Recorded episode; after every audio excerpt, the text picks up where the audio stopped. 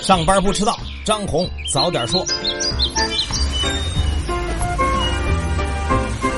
各位听友早，今天是十一月十五号，星期四。上来呢还是说大事儿，非洲猪瘟这事儿越来越大了。过去的三个月里呢，关于非洲猪瘟的消息呢从来没断过。上个月更是出现了二十五起疫情，越发密集。在昨天呢，农业农村部、交通运输部和公安部就发布了通知，要切实加强生猪的调运监管工作。通知里呢，对非洲猪瘟的描述是这样的：防控形势十分严峻，并且表示呢，疫情已经传入了我南方腹地的生猪养殖大省，要求呢要严管严控生猪运输车辆，组织好车辆备案工作等等。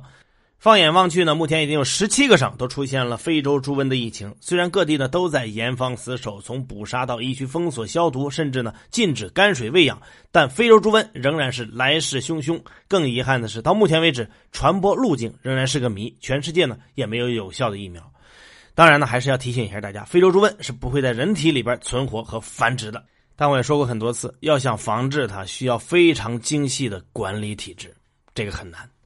说点好消息，最近呢，热度不减的科创板终于传出了一点新动静。有媒体就报道说，上交所在科创板的专题研讨会上透露，科创板会以较快的速度推进，多快呢？预计这个月底、下个月初就会有征求意见稿，最快明年一季度的时候，第一批企业就能在科创板挂牌了，并且呢，还透露说，首批挂牌企业呢，大概在二十家左右，以高科技企业为主，暂时不考虑创业型企业。消息一出呢，市场很兴奋。有意思的是呢，上交所在晚些时候又发了个回应，说目前呢并没有所谓的首批挂牌企业名单，不过呢也正在加速推进科创板和注册制试点的方案和制度设计。另外呢，上交所还表明了一点态度，说科创板在开板初期要求质不求量，成熟一家申报一家。看来科创板这事儿，市场恐怕比上交所更着急。说到这儿呢，不少投资者恐怕已经跃跃欲试了。各位别急，投资需谨慎，尤其是网络非法荐股，大家更要留个心。最近呢，北京证监局就邀请了八家互联网机构来座谈，要打击网络非法荐股的行为，包括百度、三六零、今日头条、微博等等的都参加了座谈会。北京证监局要求互联网公司不能与非法机构合作，不为非法机构提供宣传便利，要切断非法证券投资咨询的网络传播途径，防患于未然。网络非法荐股这事儿呢，监管进来呢，提醒不少，也再三的强调，未经证监会许可，任何单位和个人都不得从事证券和期货的投资咨询业务。其实呢，应该把民间荐股和骗子区分开。接下来要说的两件事呢，还是风口浪尖上的民营企业们。昨天呢，一份盖有江苏省工商业联合会公章的这个函呢，在网上流传。后来经媒体证实，确有其事。这封函是江苏省工商业联合会发给各区市工商联的。是想摸底民营企业被拖欠的款项情况。这里边说到，国务院减轻企业负担部级联席会议正在就拖欠民企，特别是中小企业账款的情况呢进行专题调研。现在呢，就要求各地提供政府部门、央企和国企拖欠民营企业账款的情况材料，要具体详实，有拖欠的具体的项目和时间、金额等等。江苏这个摸底行为呢是有迹可循的，在十一月九号的国务院常务会上，国务院总理李克强就要求要解决拖欠民营企业账款的问题，抓紧开展专项清欠行动。国办呢牵头督办，有关部门各负其责，审计部门也要介入。还说了，凡有此类问题的，都要建立台账，对钱款限时清零。摸底还是第一步，接下来欠的账能不能顺利的要回来才是重点，说不定到时候还有专项的行动。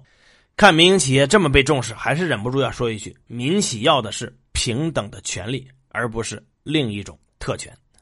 昨天国资委披露了数据，咱们来看一看国资驰援民企这事儿呢，现在怎么样了？在国企混改的通气会上，国资委副主任翁杰明就透露，A 股市场并购上市公司控股权的项目确实在大幅增加，这其中呢，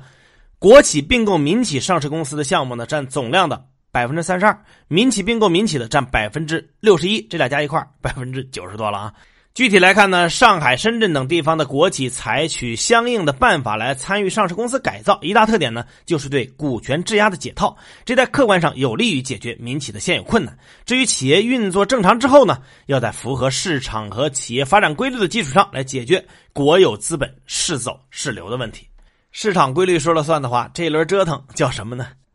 董明珠和银龙新能源原管理层的大战呢，还在继续上演。昨天下午呢，银龙新能源的大股东银龙集团发了一封全体股东函，谴责实际控制人董明珠打压公司估值、争夺控制权，不顾公司发展和全体股东的利益。同时呢，银龙集团也说了会起诉个别股东和董明珠侵犯大股东利益，并且向有关部门举报董明珠涉嫌违法犯罪的事实。这个事儿的前传是这样的：前两天呢，珠海银龙发了股东函，说已经起诉公司原董事长魏银仓和原总裁孙国华，要追回被侵占的款项一点八个亿。事件的缘起呢，是发现了公司和大股东之间存在频繁的关联交易，部分存在异常和疑点。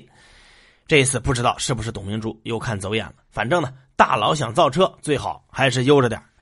接下来看两条回应。首先是国台办的回应：二十四号即将开始的台湾九合一选举，这次呢一共有十个公民投票案合并举行。这其中呢有一个叫做奥运证明公投，试图呢让台湾地区参加二零二零年东京奥运会等等国际赛事的时候呢来使用一个名称叫台湾队。昨天国台办发言人马晓光回应说，这事儿呢我们已经多次表明了态度和立场。所谓的奥运证明公投是一场必输的赌注，是拿台湾同胞利益做赌注的政治操弄，实际上是害台湾。不知道他说的这个必输呢，是公投通不过，还是即使通过了，未来也不能叫台湾队？再来看看隔壁的外交部的回应，近来的法国总统马克龙和德国总理默克尔都表达了成立欧洲军队的观点，推动欧洲的防务自主。马克龙呢说的很直接，此举是应对来自俄罗斯、美国和中国的威胁。这事儿呢，特朗普当然忍不住先开了炮，连发了几条推特，说这是马克龙在自己支持率走低的情况下转移民众注意力呢。咱们的外交部发言人呢，昨天晚上也表了态，说欧洲有没有把中国作为军事威胁？我想大家呢也看得很清楚，中国从来没有对欧洲构成过任何威胁。法德忙着抱团，英国这边呢脱欧终于又有了新的进展。英国时间晚上八点，也就是北京时间今天凌晨四点，在经历了五个小时的内阁紧急会议之后呢，英国首相特蕾莎梅发表声明，内阁对脱欧协议进行了充满激情的讨论，最终协议获得了内阁的支持。随后呢，这份长达五百八十五页的脱欧协议草案也被公布了。这场内阁会议呢，不但较以往超时了两个小时，过程中更是意外丛生，不断传出有内阁部长有意辞职、八到十名官员反对协议等等负面的消息。不过，最终得以获得支持，英国脱欧进程总算完成了关键的一步，得以继续的推进。根据英国和欧盟的协议，明年三月就是脱欧的大限。如果脱欧协议能够接下来继续过五关斩六将，经由英国议会和欧盟议会最终批准，那么英国就可能避免无协议脱欧的最坏结果。接下来是今天的财新说，信贷腰斩传递出哪些信号？财新智库莫尼塔研究董事长兼首席经济学家钟正生总结说，十月份社会融资规模骤降的主要原因是季节性因素、地方专项债退潮和表内信贷乏力三个因素叠加在了一起。而从信贷结构上来看，银行更倾向于把贷款发给相对安全的居民贷款和企业票据，对企业贷款明显谨慎。十月新增存款偏弱，原因在于企业存款明显偏弱，财政收入下降导致财政存款偏弱等等原因，共同反映出的是经济活动度在下降。中国建设银行金融市场部张涛认为信号危险。他分析，从数据上看，金融体系的信贷融资比重上升和货币供给增速下降并存。张涛认为，这一现象证明，影子融资收缩产生的融资缺口并不能完全由信贷融资所填补。也就是说，银行体系资产负债表还没有调整到位。而银行体系资产负债表的持续调整，对于实体经济而言，就意味着不稳定的融资环境。而目前的政策环境是改善民营企业融资环境的。如果在这个政策背景之下，银行体系资产负债表的调整还是迟迟不能转为社融和货币供给同步增长的话，那么从金融层面反映出的一个潜在风险就是，中国微观经济层面可能会陷入衰退性收敛。也就是说，实体企业会更加追求债务安全、债务最小化，金融体系更加追求资产质量，放弃规模。宽松政策见效了吗？瑞银财富管理亚太区投资总监兼首席中国经济学家胡一帆的态度更加乐观。他认为，中国的宽松政策已经开始对经济发挥作用。政府目前以各种方式支持经济，货币政策转向稳定，流动性合理充沛；财政政策也更加积极，重点放在了支持基础设施项目方面，并且承诺将加大对民营企业和小微企业的支持。鉴于中国经济的巨大规模以及政府对于制造业升级和发展科技行业的决心，中国经济从长远来看。极具韧性。好，接下来是张红一句话，看看今天有哪些重要的资讯不容错过。十月份中国城镇调查失业率为百分之四点九，和上个月持平；三十一个大城市调查失业率为百分之四点七，和上个月持平，永远是百分之四点几。国家组织药品集中采购试点，以探索完善药品集中采购机制和以市场为主导的药价形成机制，降低群众药费负担，规范药品流通秩序，提高群众用药安全。河北雄安新区管委会副主任付守清表示，未来医药卫生改革将给出雄安方案，发挥新区体制机制优势，探索公立医疗机构管办分离新机制，确保实现政府办医的目的。这意味着新区可能不会单独设置卫生主管部门。北京市第一批校外培训机构白名单出炉，其中西城区被列入白名单的校外培训机构最多，有一百六十四所，其次是东城区有九十四所。港股市况低迷，拖累新经济股上市热度。内地母婴网络社区平台宝宝树集团上市也遇冷，集资额较预期缩水超过七成。腾讯发布二零一八年第三季财报，当季收入为八百零五点九五亿元，同比增长百分之二十四，环比增长百分之九；净利润两百三十三点三亿元，同比增长百分之三十。投资拉动腾讯三季度净利润上升三成。人人网易主将成为多牛传媒旗下智能媒体矩阵的一部分。人人公司将剥离人人网社交网络业务，专注于二手车、货运和 SaaS 业务。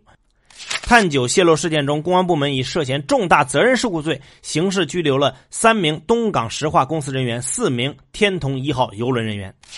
最后是国际资本市场，美国三大股指集体收跌，道琼斯指数下跌百分之零点八一，报收于两万五千零八十点五零点。标普五百指数下跌百分之零点七六，纳斯达克指数下跌百分之零点九零，中概股普遍上涨。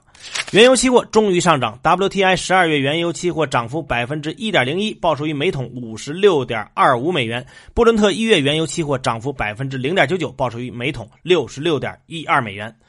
好，以上消息来自于我们财新网、还有新华社和三大证券报。各位安心上班，好好挣钱，咱们明天见。